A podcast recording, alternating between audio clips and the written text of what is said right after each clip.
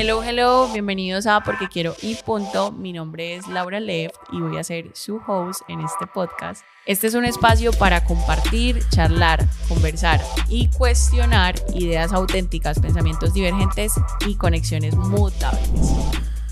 Hello, hello, bienvenidos al octavo episodio de Porque Quiero y Punto. Para mí es un gusto volver a conectar con ustedes por medio de este canal. Y el episodio del día de hoy se llama eh, Fermentando emociones con Mafe Chavarro. Mafe es una invitada muy, muy especial que ha sido una mentora e inspiración en mi vida sobre alimentación consciente, sobre cómo darle un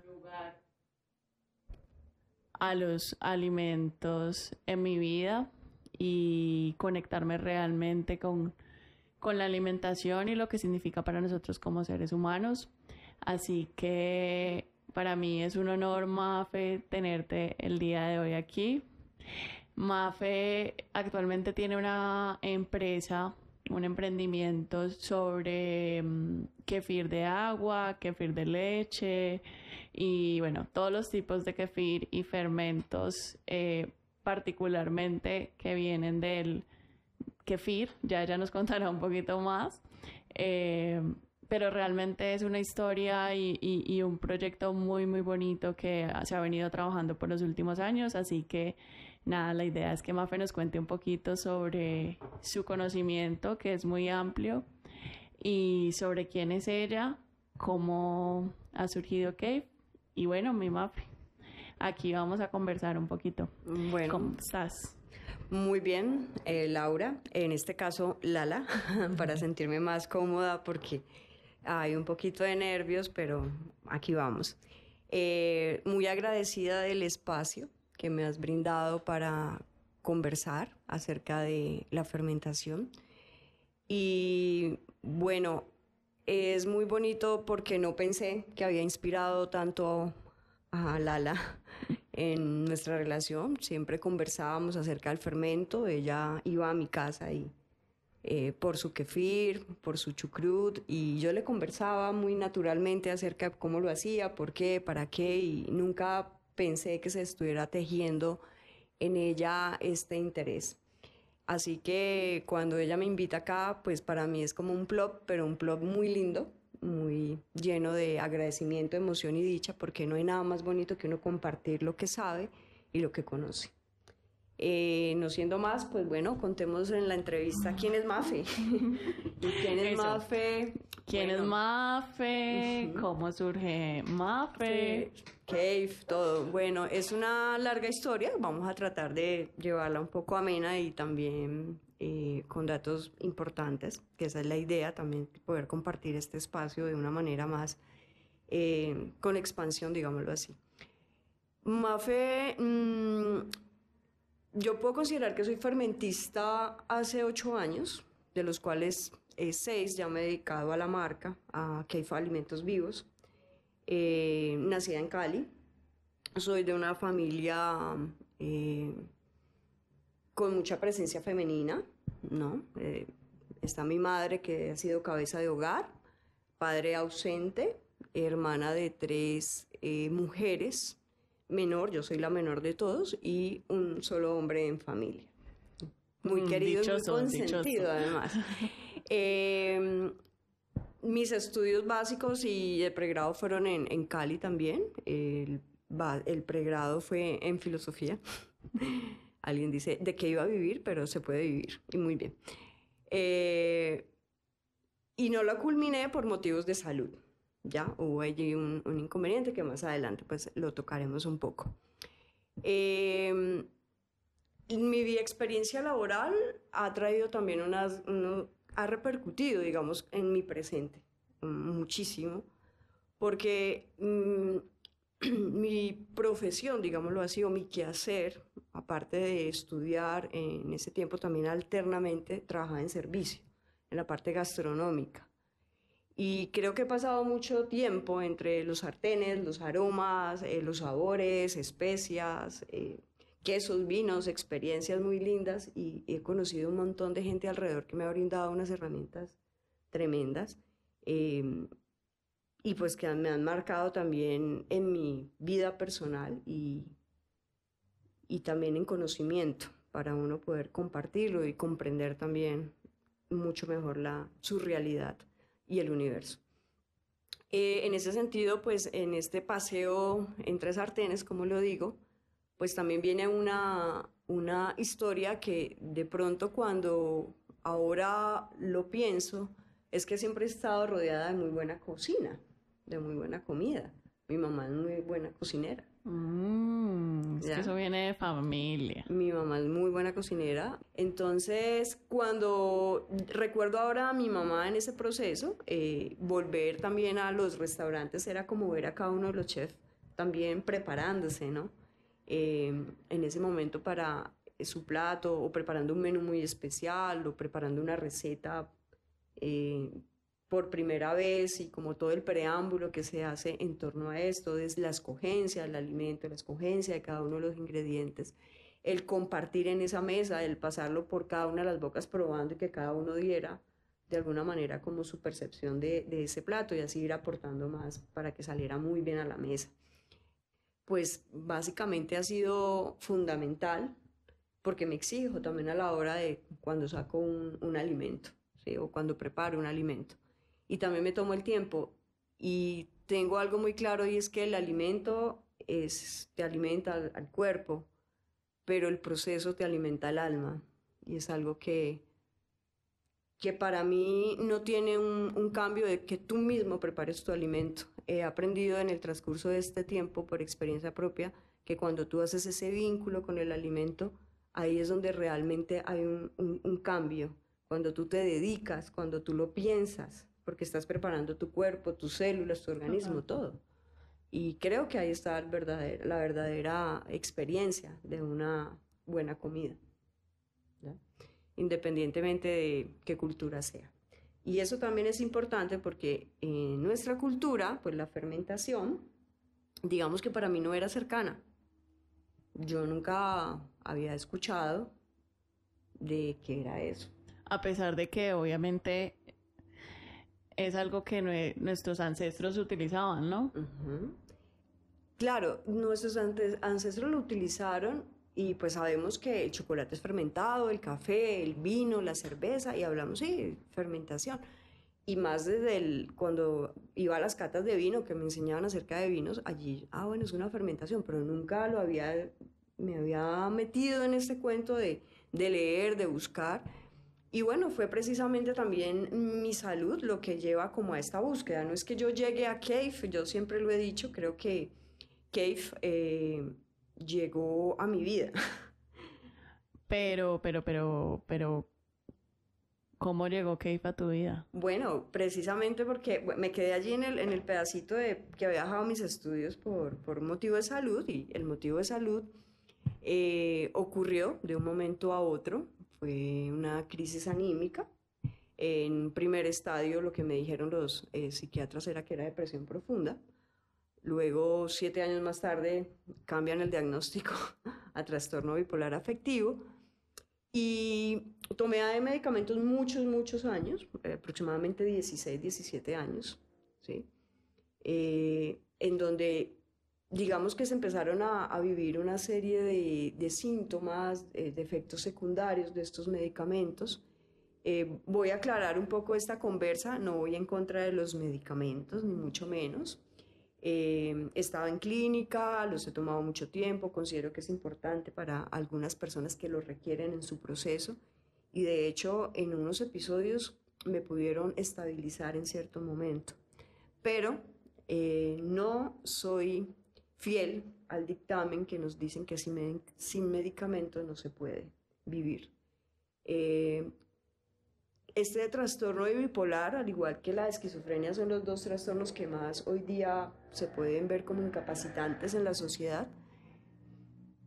Y ese es el preámbulo siempre. El psiquiatra o los doctores alrededor dicen, no puedes vivir sin medicamento. Tienes que tomar medicamentos sí o sí para poder que te sientas mejor. Eso también lo cuestioné bastante porque tomé 16 años de medicamento y nunca me sentí mejor. Em, los cambios de humor eran tremendos, los cambios anímicos. Eh, lo que más dolía frente a todo esto era que cada crisis para mí era perder algo, era soltar algo. Y, y era soltarlo porque no estaba en mí sostenerlo, no podía sostenerlo. Y siempre el lema era ponga de su parte. Es una frase que normalmente escuchamos todo el tiempo y obviamente lo hacemos con cariño, pero en ese momento a uno le duele mucho. Claro, porque igual pues nadie sabe lo de nadie, ¿no? Además porque tú siempre pones de tu parte para salir de esos momentos. Lo que pasa es que es dificilísimo en algunos aspectos. Entonces, eh, bueno, cuando yo inicio ese proceso de medicación, llego a, a tener unas enfermedades en el camino bastantes, afectar mi cuerpo eh, orgánico, ya la salud mental digamos que venía deteriorada, pero luego se suma la parte mental y, la parte orgánica, y la parte orgánica se ve afectada a lo que fue la tiroides, que es fundamental en el organismo, entonces me dio hipertiroidismo, también se me alteró la prolactina, todo el tiempo estaba en estado de embarazo, eh, también me dio alopecia, también me dio osteopenia de cadera en la parte derecha, y cada día era un síntoma nuevo y un efecto, entonces si no era la disinesia, que es como cajear, masticar, todo el tiempo, eh, pues era visión borrosa, me dolían las rodillas y obviamente en todo ese tiempo subí de peso, llegué casi a 90 kilos, eh, también por la quietud, porque pues estos medicamentos, muchos de ellos, lo que hacen es calmar tanto que te borran la emoción, ¿sí? te borran el, el, poder pensar siquiera y te mete en una pereza y en una y en una eh, quietud que pues altera también tu metabolismo totalmente. Y bueno, en búsqueda de todo esto, yo no me sentía contenta, no quería nada, eh, yo siempre decía, la medicación no la quiero, yo quiero cambiar esto, ¿qué opción hay? ¿Qué puedo hacer? ¿Cómo puedo cambiar esto que me estaba afectando mi cuerpo orgánico, porque ya no solamente era que no estuviera feliz, era que estaba enferma también. Y, y en esa búsqueda, pues yo creo que uno lo pide tanto al universo, Lala, que empiezan a salir muchas personas en el camino. Lo que llaman los, los ángeles. Los ángeles. Y estos angelitos, pues básicamente me llevaron por unos caminos en donde yo me cogí de la mano y me dejé llevar no era algo tan pensado, algo tan estructurado, porque yo no sabía a qué me iba a dedicar. Yo hablo con la psiquiatra, decido dejar el medicamento cuando ya me dicen que los medicamentos más suaves me estaban produciendo algo a nivel neurológico y que tenía que ir al neurólogo. Ahí decido y digo, no, yo no quiero un medicamento más, no quiero una fila en mi EPS más, no quiero pasar tanto tiempo en la clínica, eh, yo no me voy a tomar otro medicamento que sé que ya viene. Entonces, cuando digo esto, mi psiquiatra dice, em, tienes herramientas, podrías hacerlo, sin embargo sabes que yo no te puedo seguir atendiendo, porque no estás medicada, porque hay una responsabilidad médica ¿ya? allí de fondo. O sea, los médicos para poderte tratar tienen que tener un diagnóstico soportado con medicamentos, adicionales. Sí. Okay. Eh, la parte psiquiátrica sí se cuida en eso. Es como un juramento hipocrático, ¿no? Ante todo, porque en las enfermedades mentales hoy estás, al rato estás mal, en tres horas ya te quieres morir. Y digamos que poder balancear todas esas emociones en unos momentos determinados es complejo. Y ese fue un reto, fue un reto. Igual también ella fue parte importante. Eh, Ana María ah, Guerra, ella de Fundación Valle Lili, me, me ayudó muchísimo en, en cómo entender qué era esto del bipolarismo. ¿sí? Cuando me medicaba era también medio psicoterapia medio de todo, eh, porque a veces no lo hacen, a veces un psiquiatra no te da terapia o psicoterapia. Y empiezo con ella todo este eh, idas y venidas de preguntas, de cuestionamientos, porque yo tengo que tomar el medicamento, qué es esto del bipolar, yo por qué me siento así, por qué me tienen que dar tanto medicamento, por qué me durmieron durante tanto tiempo, porque antes de ella estuve medicada de una manera absurda. Sí, era, una cosa durísima. Me contaste que eran más o menos como 13... Sí, 13 medicamentos al día. Eso es una cosa, porque en, en la mañana te tomabas eh, cuatro o cinco pastas, al mediodía tres, por la noche cinco y así sucesivamente. Entonces uno iba a hacer la sumatoria del día y eran 13 pastas al día y de las cuales pues también hubo un mal manejo, un mal diagnóstico en un inicio y pues eso hace también que tus síntomas vuelen porque también falta mucho a nivel preventivo en la parte psiquiátrica eh, y emocional en la salud de, nuestro país. Pienso que hay que invertirle un poco más de tiempo a lo preventivo más que a ir a, dar la pasta y, a sensibilizar un poco más estos temas. ¿sí? Hoy día lo estamos viendo, ¿no? cada día este tema abarca gran parte de de las redes, de podcasts, de quehaceres también. Cada vez salen más acompañamientos, eh, cada vez salen más, más quehaceres que te llevan de la mano a sentirte mejor, a poder pasar una crisis de ansiedad, a poder pasar una crisis de pánico. ¿sí? Y también se habla de qué puede generar en el cuerpo esa crisis de ansiedad o, ese pánico y cómo te acelera y cómo el cortisol sube y cómo el cortisol genera entre una inflamación y bueno, ¿sí? todo esto va generando. Entonces, últimamente también las enfermedades tienen que ver mucho con las emociones. ¿Ya? Totalmente. Creo que, de hecho, yo creo que las emociones son gran parte de, de, los protagonistas de, de, nuestra salud física, o sea, nuestra salud mental es el reflejo también de nuestra salud mental. Y de ahí, por eso te decía que a mí me gustaba fermentar emociones. Porque el quehacer me ha dado esto, me ha dado que yo misma coja cada emoción y la pueda trabajar desde las herramientas que he ido logrando en el camino, que han sido muchas. Como te digo, esos angelitos han pasado desde yoga, eh, por reflexología, me ayuda un montón también. Eh, chamanismo. Chamanismo también salió en su época, lo, lo hice, lo viví. Medicinas ancestrales. Homeopatía, que es una de las que conservo hasta el momento. Terapia psicológica siempre fue uno de los consejos que me dio la psiquiatra al salir del consultorio y me dijo, siempre ten eh, terapia psicológica, eso te va a ayudar mucho. Y la intenté, la busqué muchísimo y fui negada en, en ese proceso. es muy difícil encontrar también un psicólogo que quiera tratarte sabiendo que tienes este diagnóstico de bipolarismo eh, y que no estés tomando el medicamento. Entonces se tocaron muchas puertas y pues la respuesta era no te puedo atender porque no estás medicada. Y eso entristece un montón porque es como si uno no encontrara otro camino. Pero en esos espacios de yoga y todo, empezaron a salir estas personas que, que dijeron, bueno, sí, acompañémosla, vale la pena, porque ya también estaba tan consciente de por qué dejaba el medicamento, no era como, ah, no es que no me lo quiero tomar porque me dicen loca o esto o aquello, no era eso, era realmente que me estaba afectando demasiado a mi organismo. Sí, o sea, tener ya, mi cuerpo yo creo que se sentía de 70, 80 años y, y estábamos hablando de que tenía 29, 30 y pues hasta hace poco, porque ha sido un, trayecto muy largo, un trayecto de 18 años más o menos en, en búsquedas de alternativas para salir de los medicamentos. Entonces estaba muy segura de eso y por eso creo que insistí y aún insisto, porque pues los síntomas no se acaban, las crisis llegan, pero ya hay un reconocimiento de ello, ya, ya se cruza ese umbral de, de miedo eh, está el miedo, pero no es el miedo que recordaba al inicio, que era eh, no ver al otro día nada. Claro.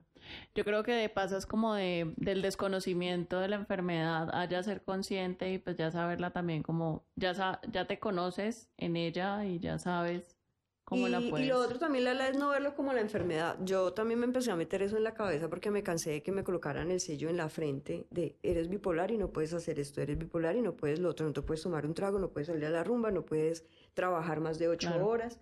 Y me cansé de todo eso. Entonces, yo también dije, bueno, ¿esto qué es? Y cuando empiezo, ah, bueno, si hay unos, síntomas, hay una sinapsis, hay unos neurotransmisores que se desajustan allí pero era el entendimiento de qué estaba pasando, más que entender y justificar de que tengo una enfermedad.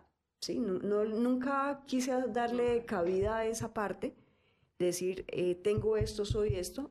Durante la clínica sí lo hice, eh, porque uno se, pues, se mete en, este, en estas vivencias y, y el medicamento no te deja pensar. Entonces ya, alguien responde por ti, tú no eres en ese momento. Todo alguien lo hace por ti. Y en ese, en ese proceso, cuando ya dejo los medicamentos y empiezo a buscar, eh, y con todo este acompañamiento, pues voy y llego a un consultorio de un maestro también que yo respeto mucho y digo que llegó a mi vida para eh, ahondar en mí la creencia de que no es una enfermedad. No literal en sus palabras, porque nunca lo ha dicho, sino desde la percepción mía. Y cuando yo llegaba a ese consultorio que era de homeopatía, llegué con síntomas graves porque estaba desintoxicándome. Ya hacía un año había dejado eh, paulatinamente los medicamentos, porque también se debe hacer paulatinamente. No se puede decir, ah, hoy no tomo medicamento y ya, sino que es un proceso.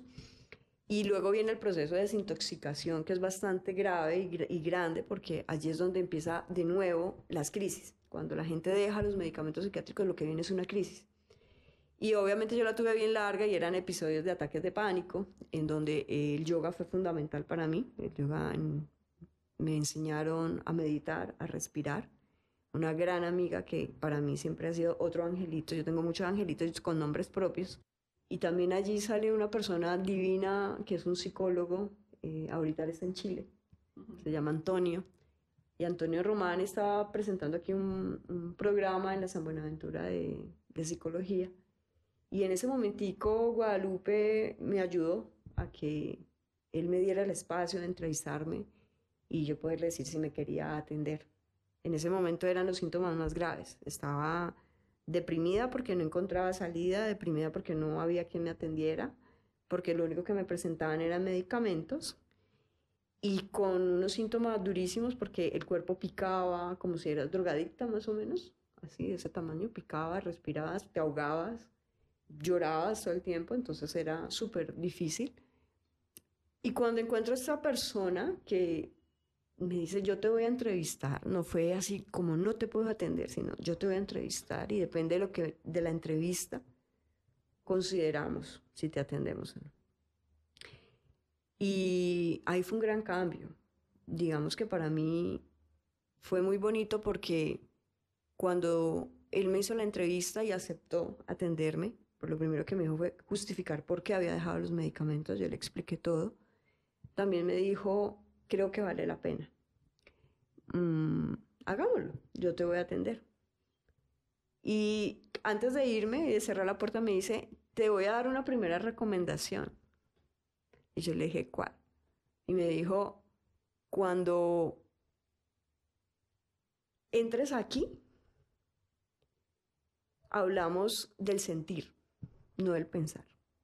Aquí en mi consultorio no pensamos, aquí sentimos. Y para mí eso ha sido una enseñanza que hoy día me acompaña cada día. Primero, antes de escuchar mi cabeza, escucho qué está diciendo mi emoción, mi corazón, mi cuerpo. Y ahí ya puedo pasar a la cabeza. A veces cuando me dicen, ¿y qué piensas de? Y yo siento que tal cosa, y ya me cambié. O sea, yo antes decía, pienso, pienso, pienso, pienso, y ahora es como que siento. Y cuando digo siento, relajo allí, siento realmente que estoy pisando la tierra y que puedo estar un poco más conmigo. Okay. Mafe, y... Mm, ya vamos para los fermentos. no, pero pues creo que igual todo tiene muchísima conexión, como de hecho hasta el sentir, el pensar, o sea, todas estas cosas creo que están muy conectadas y, hacen parte de la historia de de Cave y de kefir, del kefir, pues cómo llega a tu vida. O bueno, los fermentos, que a veces se me olvidan las palabras. Em, ¿cómo, ¿Cómo traduces toda esa historia en lo que es hoy en día la fermentación para ti? Bueno, precisamente lo conecto un poco desde, desde tu visión. Cuando empecé a escuchar Porque Quiero y Punto, eh, había una palabra que la resonaba, si la resuenas aún, y, es con observar. Y para mí esa palabra también toda mi vida ha sido muy importante. Creo que soy gran observadora y me ha como que últimamente agrandado esa posibilidad también en el que hacer. Eh, cuando a mí mi homeópata eh, que es el sabio que te digo que me encontré también, y me dice, yo estoy de acuerdo que sí se puede sin medicamentos, ya era la segunda persona que me lo decía. Él me dijo, lo vamos a hacer de la siguiente manera, te voy a recetar unas goticas homeopáticas y unas flores, ¿sí? Mm, pero eh, la mayor receta va a ser que tú tienes que consumir alimentos fermentados.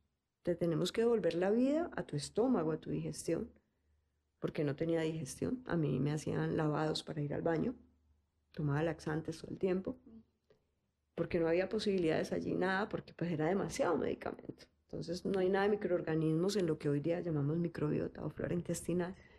Y él me explica esto, él toma ese tiempo para explicarme por qué para él era importante que yo entrara en esta alimentación, porque era importante también que yo observara qué, qué había sucedido en mi cuerpo con todo ese medicamento, ahí volvemos a la observación, y que fuese también de aquí en adelante muy consciente en que observara los cambios que se venían con este tipo de alimento.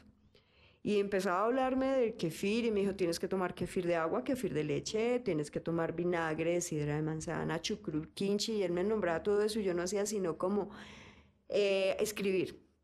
Y yo tomaba apuntes, tomaba apuntes y decía, ¿qué será todo esto? Yo no tenía ni idea, o sea, yo decía... Además de esas palabras como tan raras, ¿no? Claro, kawash, chucrut, y yo, mm, bueno, yo me fui con mi tarea y ahí se inicia ese gran proceso que era uno empezar a averiguar qué era todo esto y pues empiezo como a investigar eh, en internet, leyendo y también pues en una invitación conozco el kefir, no sabía, tomo kefir de leche y digo, ah, este es el kefir, luego lo consigo, sé, ya busco la página donde lo compro, lo revivo, inicio el proceso. Fueron dos años haciendo los procesos para mí, básicamente cuando digo para mí era solo para mí. Eh, hacía mi kefir de agua, mi kefir de leche, hacía mi chucrut y iba observando cuando me salía mal de, ah, ¿por qué me salía mal? Y buscaba el libro. Pero, pero, pero, espérate, ¿qué, es el kefir? O sea... ¿Qué es el kefir? Bueno, pues te quería primero responder a la pregunta de la observación y de ahí voy al kefir. Entonces, en ese proceso, como al principio se me dañaban las cosas, y a veces uno no entiende por qué. Y claro, básicamente una de las características principales que debes tener a la hora de fermentar es observar. Y la segunda gran herramienta que te ayuda a fermentar también es la paciencia. Esa que nos falta. O a mí me faltaba muchísimo. y, y ahí lo fui descubriendo, el observar la paciencia y también entender cómo eso que surgía allí, esa, esa vida, que ahorita decimos que es fermentar básicamente, porque pues fermentar pueden tener muchas, mm, digamos, significados, ¿no? Eh, pero no mm, tanto no significados, sino como formas.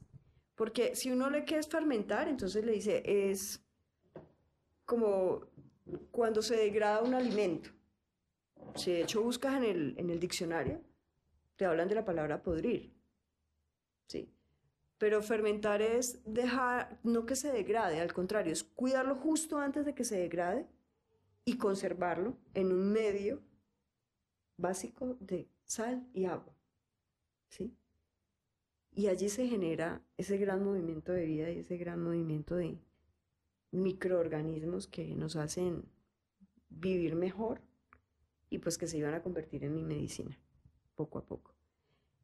Entonces, para mí la observación se ha vuelto una cosa muy, muy, muy al pendiente, muy que siempre lo tengo. Y cuando empiezo a hacer el chucrut, que era lo más, que más rápido encontré, pues lo encuentras, es el repollo que uno corta y luego lo amasas, lo metes en sal, agua y lo dejas fermentar durante un mes.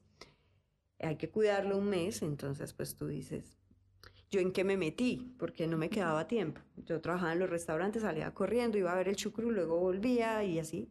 Y de un momento a otro llegó el kefir y bueno, el kefir hay que revivirlo. Y empezó a ver el proceso de revivir y entender también qué era el kefir, que el kefir es bien difícil. Bueno, pues eh, si vamos a, a manera pedagógica, el, kefir es un cultivo vivo y que se le llama, viene de la familia de los scubis, que son como unos eh, familias simbióticas de hongos y levaduras, que al fermentar hacen un intercambio como entre ese alimento que tú le das y te genera ácido láctico en su mayoría y obviamente acompañado de ese ácido láctico, lactobacillus y otros eh, microorganismos como bacterias, eh, que puedo decirte ahorita, kefirán, que es súper importante también a la hora de tener los lactobacillus y que se queden en tu organismo. Están microorganismos como los cheverizaces, que son los que más se ven en el chucrut, por ejemplo. Eh, el kefir también los tiene, el kefir de agua, el kefir de leche. Y empiezo como a meterme en todo este mundo de investigar y a leer y uno ya encuentra que, que hay libros, ¿no? Y uno, wow, siempre me ha gustado leer, entonces como que uno se va apasionando por esto y empiezo a investigar qué es el kefir y lo empiezo a hacer para mí. Después eh, digo, pues a uno ya todo lo quiere fermentar, todo. O sea, pasa un tomate y uno lo quiere fermentar, pasa el repollo, fermentémoslo. Entonces, cuando ya llego y veo el kefir, pues digo, ay, voy a hacerlo de sabores, porque pues el segundo proceso cuando aprendes a hacer tu kefir es hacer las segundas fermentaciones o dar sabor de frutas o esto. Entonces ya me meto por allí y empiezo a explorar un poco y a, trabajar en ello. Y cada día, eh, con la gran tarea que me había dado el homeópata de observarme qué sentía con cada uno de estos alimentos, pues fui llegando a la conclusión de que ese era el camino que debía de seguir porque cada día el cuerpo se desintoxicaba más. Y cómo lo sentía en muchos aspectos, me sentía diferente también. Al año mi periodo vuelve, después de una menorrea casi de siete años. ¿Ya? Y yo te digo que si en una mujer le quitan el periodo, pues le están quitando la vida de alguna manera, ¿no? Entonces, para mí era muy duro eso, porque yo iba a los homeópatas y le decía, es que em, resulta que tengo manchas en el rostro, resulta que tengo alopecia, se me está cayendo el cabello también por montón y yo era preocupada por cada síntoma y me decía, ya, lo estamos haciendo, ya lo estamos haciendo, ya estás consumiendo otros alimentos, esto va mejorando y todo era el kefir, todo se resumía en el kefir, entonces... Era el dios, era el, era el dios. y claro, mira que para los turcos era eso, ¿no? Era un, un alimento que fue enviado por Dios. Ajá. O sea que viene desde Turquía. Desde Turquía, de Cáucaso directamente. Ok. Y ellos lo tenían un poco secreto en un principio, bueno, esa era la historia, porque como era enviado por, por Dios para ellos, entonces era como un poco secreto, y era un alimento para la longevidad. Oh, ¿verdad? Bueno, no vamos a envejecer nunca. Exacto. y tal vez sí envejezcamos, pero nos vamos a sentir bien.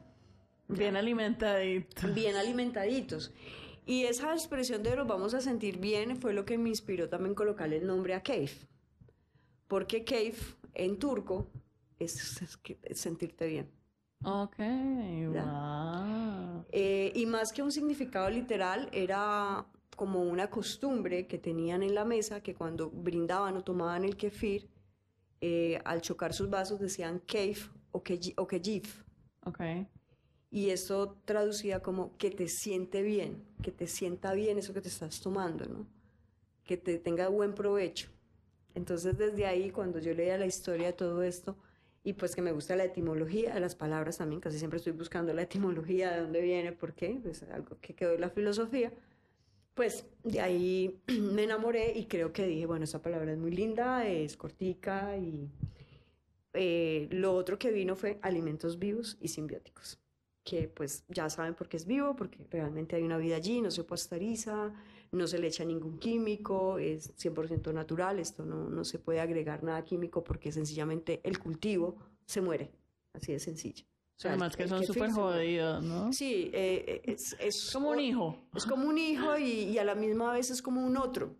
Y es como un otro yo, de alguna manera, porque tiene los mismos días. Hay días en donde él no quiere fermentar de la misma manera, le afecta la temperatura, le afecta la humedad. Eh, si llueve, cambia. Si le damos una uva de, de la unión eh, diferente a la de Ginebra cambia. Si le damos panela del Cauca a la panela de Antioquia, a la panela de Sandoná Nariño, pues cambia. Y es súper exigente a la hora de pedir su alimento. O sea, nos dice realmente cuál es el buen alimento. Ok. O sea que esa observación también que tú has llevado te ha permitido como entender, o sea, desde la observación, ver cómo es ese proceso de, exigencia, ¿no? Como cómo es la reacción, cómo se comporta. Claro, claro, lo, lo pude ver desde allí porque yo dije, bueno, es que ellos son exigentes y yo dije, uno debería ser igual. Y yo también soy exigente. Sí, yo decía, pero no, claro, yo soy boquizadorosa toda la vida. Eso sí, me dicen, usted come muy bien. sí, a mí me gusta la comida. Y alguien quien me enseñó a comer mucho aquí, pues que hay que nombrarla porque es fundamental en mi vida, pues es Martica Izquierdo, de Azul Restaurante en Cali, y pues tía del Ala, por eso nos conocimos. Y agradezco mucho esa relación y poder conocerte a ti y a la familia también. Martica para mí porque también fue importante, porque ella también fue la parte en mi proceso de cómo yo decido dejar mi alimento. Y eso de mi alimento, no mi, mi medicación. Eh, fue la primera persona a la que le conté que lo iba a hacer y, ella me acompañó en ese proceso que no ha sido fácil y por eso para mí es parte fundamental y, es la persona que me brindó un medio resiliente porque no solamente se trata de decisión, sino que si no encuentras, tienes la decisión de dejar el medicamento, pero no encuentras un medio resiliente para poder hacerlo, no avanzas. Y ella me lo presentaba desde el quehacer porque yo no conseguía trabajo. ¿Ya? Yo no conseguía trabajo porque mi depresión era muy grande, porque yo llevaba el cóctel a la mesa temblando. ¿Sí? Y ella solamente le decía al cliente del espacio para que ella ponga la copa. ¿Sí? Y ese tipo de cosas era lo que a mí me alentaba a decir, hay personas a mi alrededor que me están ayudando. Y ella era, fue súper importante en ese sentido y también ayudarme a conocer la cocina de una manera también desde la pasión, como ella lo hace, y, ha sido una gran influencia para mí a la hora de ser apasionada por los fermentos y por el kefir. Creo que, que, eso también hay que reconocerlo de estas personas, que es el otro ángel, ella fue mi otro ángel, vean varios, y, y, bueno, pues creo que no, no podía omitir eh, ese nombre. Y siguiendo en el proceso de todo esto, la observación se convierte fundamental en ello porque no hay de otra manera que entender qué pasaba en ese frasco y qué pasaba conmigo. Entonces, cuando yo veía que traía una panela y no, como que ellos no trabajan igual, no se movían, se empezaban de pronto a, a volver polvitos, yo decía, algo está pasando. Y claro, empieza uno a investigar ya qué está pasando con la panela y te lleva a otros ámbitos que uno pensaba que no eran importantes. Y también poco a poco fue adentrarme en la importancia que tiene de dónde yo traigo ese ingrediente para mi alimento. Y entonces allí viene ese trabajo eh, de uno mirar los cultivos, de uno mirar ese, campesino que siembra, de uno mirar cómo siembran, qué le están agregando a, a ese alimento, si lo fumigan, si no lo fumigan, si dejan ser a la tierra o no la dejan ser. Porque uno de los grandes problemas que tenemos o porque se ha perdido también la buena alimentación es porque le exigimos y obligamos a la tierra a dar cosas que tal vez no es su ciclo. Sí, no es parte de su proceso. De su proceso. Entonces hacemos mil cosas químicas para que nos produzcan lo que nosotros queremos, porque es lo que necesitamos vender. Total. Y allí es donde radica que para mí la fermentación hace como ese engranaje de lo que es ese qué hacer con mi vida. Porque empiezo a observar por qué es importante todos esos procesos y esa simbiosis, que precisamente de ahí viene el nombre también, alimentos bios y simbióticos. ¿sí? Simbiosis es como la relación mutua que tenemos y cómo nos servimos el uno al otro. ¿sí? Y desde ahí se me ha abierto un poco más el ojo también con respecto al otro porque para mí es tan importante el otro y cómo yo también le doy su lugar. Pero más que cómo le doy su lugar, también es cómo yo puedo esperar que él sea sin yo obligar. Y eso me lo enseñó solamente el kefir. Yo me ponía a hacer la receta de kefir y ah, bueno, voy a hacer un kefir que sepa a uva y va a ser de esta manera y le voy a echar esto, esto y eso. Yo colocaba eso en ese frasco y cuando ya era el tiempo de, la fermentación, yo lo sacaba, yo decía, miércoles, esto no quedó como yo me lo imaginaba. Y eso lo empecé a asociar a lo que uno como ser humano asocia a lo que uno siempre espera de los demás, o en últimas a la manera como uno se exige a sí mismo sin piedad y sin compasión, ¿no? Sino que se exige, se exige, se exige.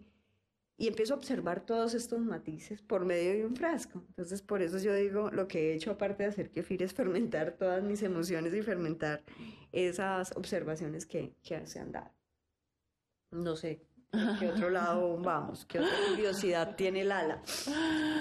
No, no, no, es que se nos está... Yendo el tiempo. Yendo el tiempo. Eh, no, mi Mafe, cuéntanos actualmente cómo diste como ese paso, o sea, obviamente fermentaste para ti, descubriste el proceso en ti, eh, pero cómo diste ese paso de crear esa marca y de creer de que podía realmente impactar la vida de otras personas también. Bueno, esto se inicia también en el proceso de cuando uno lo hace en su casa, pues uno empieza por, por su gente, ¿no? Y yo hacía, entonces yo llevaba la botellita para el restaurante para compartirle a los amigos, a los compañeros y, y muchas personas me decían, eso está muy rico, eso está muy rico. Y pues con buena suerte que corrí, que en medio de las personas también que llegaban al, restaurante, pues muchos eran cocineros, eh, entonces también sabían del tema. De hecho, yo no había probado el kefir en otro lugar que no fuera aquí, pues digamos que marcas de kefir nunca había visto y de hecho hoy día son escasas también. Lo que más vemos es kombucha. Eh, y yo decía, ¿será que está bien hecho? ¿Será que no está bien? Pero yo lo compartía desde el amor con el que lo hacía, ¿no? Porque a mí me está haciendo bien, entonces yo le compartía al amigo, le compartía a mi hermano, le compartía, y así. Eh, y cuando se lo compartía a mis amigos, ellos me empezaron a decir como, mira, eso me sirvió muchísimo. O las personas con estreñimiento, por ejemplo, que es lo que más se veía. Y, y, en la parte de servicio se ve mucho eso, pues porque a veces comemos a deshoras, porque también salimos tarde, comemos tarde, no comemos tan bien, bueno, de por medio de muchas cosas. Y los compañeros me decían como, eso me sirvió para ir al baño, o eso es muy bueno porque uno se siente súper bien, súper rico. Entonces, en ese proceso de compartir, eh, una vez se lo comparto a una chef, eh, que es Catalina Vélez, y ella me dice, ¿tú estás haciendo kefir, Mafe? Y yo le dije, sí. Me dijo, ¿desde cuándo? Y yo, ya como un par de años. Me dijo, es que está muy rico está muy bien logrado. Me dijo, esto se tiene que, que dar, esto se tiene que dar a otras personas, usted lo tenés que sacar. Y ahí como que yo dije, bueno, pues si tú dices que está bien logrado, como que confío un poco más porque sabía que ella había probado muchísimos eh, kefir y entendía los procesos de fermentación y ella me estaba dando como un aval de que había un buen logro allí en este proceso. Y bueno, ella me dice y me abre las puertas de su restaurante, me dice, tráelo al restaurante que va a ser la bebida querida por nosotros. Dijo, es delicioso. Entonces cuando yo llegué, cuando yo tenía que ir a la, a la, al restaurante a llevarlo, pues con gran susto, porque ella tenía que llevar las otras cositas que hacía, ella me empezó a probar, le gustó mucho, me dijo, no, tráelo, súper bienvenido. Y fue un gran apoyo como para, uno, para yo creer en lo que estaba haciendo, porque ya era difícil también para mí creerme tantas cosas, de dejar el medicamento, avanzar, irme sanando, que llegara esta opción de trabajo y en algo que, que me llenaba, ¿no? que era también muy bonito eso. Ella me abre la puerta del restaurante y allí yo ya empiezo a crear en cave, pero yo ya venía leyendo de esa palabra que me gustaba tanto, que era cave o kejif, entonces yo no la pensé mucho en el nombre que iba a tener porque ya lo había leído, me llamaba mucho la atención y se me hacía linda. Y ahí fue que yo dije, bueno, ok, hablé con un amigo que era diseñador gráfico y él me ayudó a sacar la marca. Y al principio eran con vectores de internet, fue algo muy, muy sencillo, muy rápido, y, pero que yo quería que llegara bonito y lo llevamos al restaurante, digamos que allí fue donde se empieza a, conocer un poco ya la marca y también en el voz a voz y se empezó como a expandir esa opinión. Em, la gran consecuencia, digo la gran, del servicio fue eso, tener esa paciencia para explicar este proceso, porque no es fácil explicar, no es fácil explicar qué es kefir, cómo se fermenta, qué es un probiótico, qué es un prebiótico, qué es simbiosis, ah, pero vení, que no nos has explicado qué, es un qué es un prebiótico. prebiótico y un prebiótico. Mm, bueno, es que con, eh, mira, en este momento con respecto a eso hay tanta información. Cada vez creo que Hablemos de los naturales, o sea, de la, importancia de los, naturales. Te puedo hablar también algo con respecto a estos microorganismos y pues a nivel de, digámoslo así, biológico, microbiológico, pues los prebióticos son microorganismos que están en alimentos, que tú los consumes, pero que alimentan al probiótico, ¿ya? Si tú no tienes una buena injerencia de prebiótico, el probiótico, el probiótico no se queda, el probiótico se va, se pierde. Y por eso siempre están unidos, por eso no se habla de un probiótico y un probiótico aparte, sino que casi siempre de los dos, ¿no? Entonces, el, microorganismo, el prebiótico es un microorganismo que está involucrado en esos alimentos como las leguminosas, los vegetales, Mm, bueno, los champiñones, todo tiene una base, muchos alimentos tienen bases prebióticas. Y esos, esos prebióticos son el alimento de esos microorganismos que están en tu flora intestinal que permiten tener una buena digestión, que haya una buena salud y esos probióticos no es que haya una sola cepa, un solo tipo, son cantidades. Ahora, hay que ser muy claros y ya varios médicos han, dicho que el kefir no es que te vaya a reemplazar un probiótico que a ti te, te haga falta, porque es muy difícil saber qué probiótico hace falta en tu flora intestinal. Otra cosa que aprendí reciente que me, me, me toteó la cabeza así fue que todas las microbiotas son diferentes. Cada ser humano tiene una microbiota diferente porque depende de tu ADN. O sea que por eso es que cada vez que vamos donde el gastroenterólogo es como un ensayo y error. El medicamento que le cayó al uno no le cae a uno y así sucesivamente. Y por eso también cada vez más los gastroenterólogos piensan que es importante acompañar estos tratamientos que están haciendo con una alimentación viva.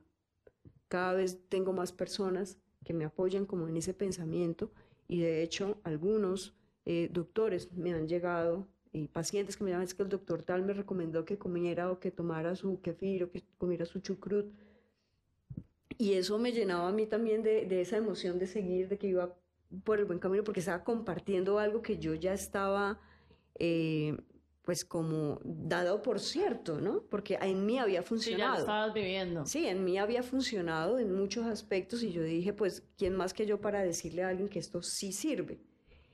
Y cuando estas personas me retroalimentaban en, en el WhatsApp, no, mira, me tomé esto y sentí esto, era muy bonito porque era como, ya se podía culminar un poco también el proceso de que no solamente lo estabas viendo tú, sino que también le estabas sirviendo a alguien.